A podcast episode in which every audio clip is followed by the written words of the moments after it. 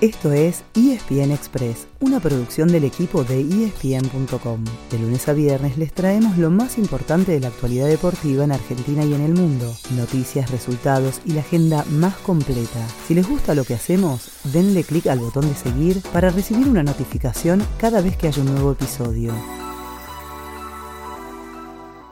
El Mundial dejó ayer sus primeras dos grandes sorpresas. Ustedes dirán, ¿pero cómo? ¿No fue sorpresa la victoria de Arabia Saudita frente a Argentina, por ejemplo? Sí, claro, pero más allá de los resultados puntuales, ayer se despidieron dos selecciones que llegaban entre las candidatas y hubo otra que caminó por la cornisa. Además, el cuadro quedó bastante distinto a lo que indicaba la lógica. Mejor vamos a los detalles, ¿les parece?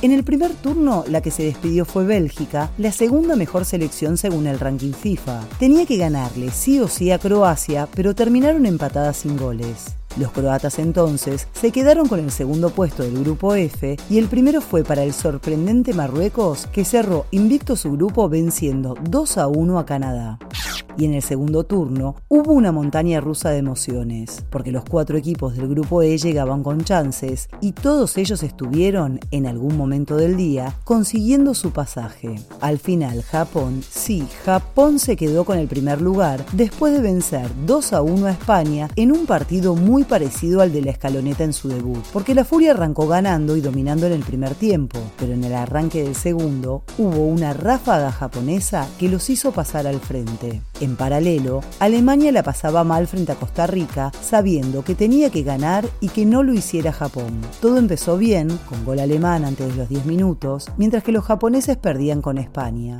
Pero los ticos reaccionaron y pasaron 2 a 1 al frente, lo que les daba la clasificación y, al mismo tiempo, eliminaba a los españoles. Por suerte para Luis Enrique y los suyos, Alemania reaccionó y terminó ganando 4 a 2. Japón entonces terminó con 6 puntos, España y Alemania con 4 y Costa Rica con 3. ¿Qué significa esto en cuanto a los cruces que habrá de octavos en adelante? En principio, el primer beneficiado parece ser Brasil, ya que si confirma su primer lugar y gana en octavos, ya no tendrá ni a España ni a Bélgica en el camino en cuartos, sino a Japón o a Croacia. La misma España puede haber salido ganando, porque como segunda, irá contra Marruecos y en cuartos se enfrentaría a Portugal en vez de la verde amarela. Todo esto, claro, en los papeles, y a la espera de que hoy se cierre la fase de grupos. ¿Qué es lo que queda en juego para hoy? Los últimos dos lugares, ya que Brasil y Portugal llegan clasificados, y además las posiciones finales que definirán los cruces. Al mediodía se cierra el grupo H, y si se da la lógica, Portugal será el primero. Eso es porque solamente necesita empatar ante Corea del Sur para no depender del otro partido entre Ghana y Uruguay. Ahí los africanos llevan la ventaja porque el empate les dará el segundo puesto, a menos que haya una victoria coreana. Para la celeste no hay más opción que ganar y también esperar que los coreanos no lo hagan. Y a las 4 de la tarde, entre Serbia y Suiza debería definirse quién acompaña a Brasil, que con un punto frente a Camerún terminará como líder. A la espera de estos resultados entonces, repasemos los cruces de octavos ya confirmados y los que se definirán hoy. El sábado tenemos Países Bajos Estados Unidos y Argentina Australia. El domingo, Francia Polonia e Inglaterra Senegal. El lunes, Japón Croacia ya confirmado y por ahora Brasil frente a Ghana. Y el martes, Marruecos España definido y un potencial Portugal Suiza.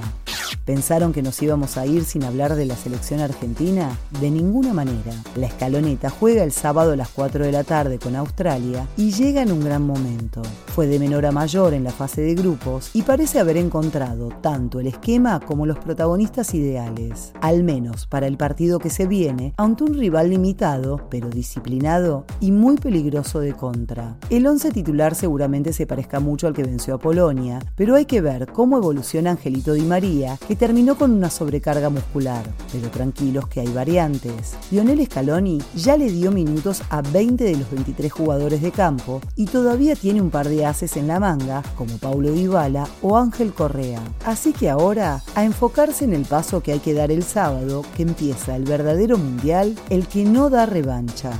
Ese fue el final del episodio de hoy. De lunes a viernes, al comenzar el día, les contamos lo que pasó y lo que se viene en el mundo del deporte. Los esperamos en el próximo episodio con mucho más ESPN Express.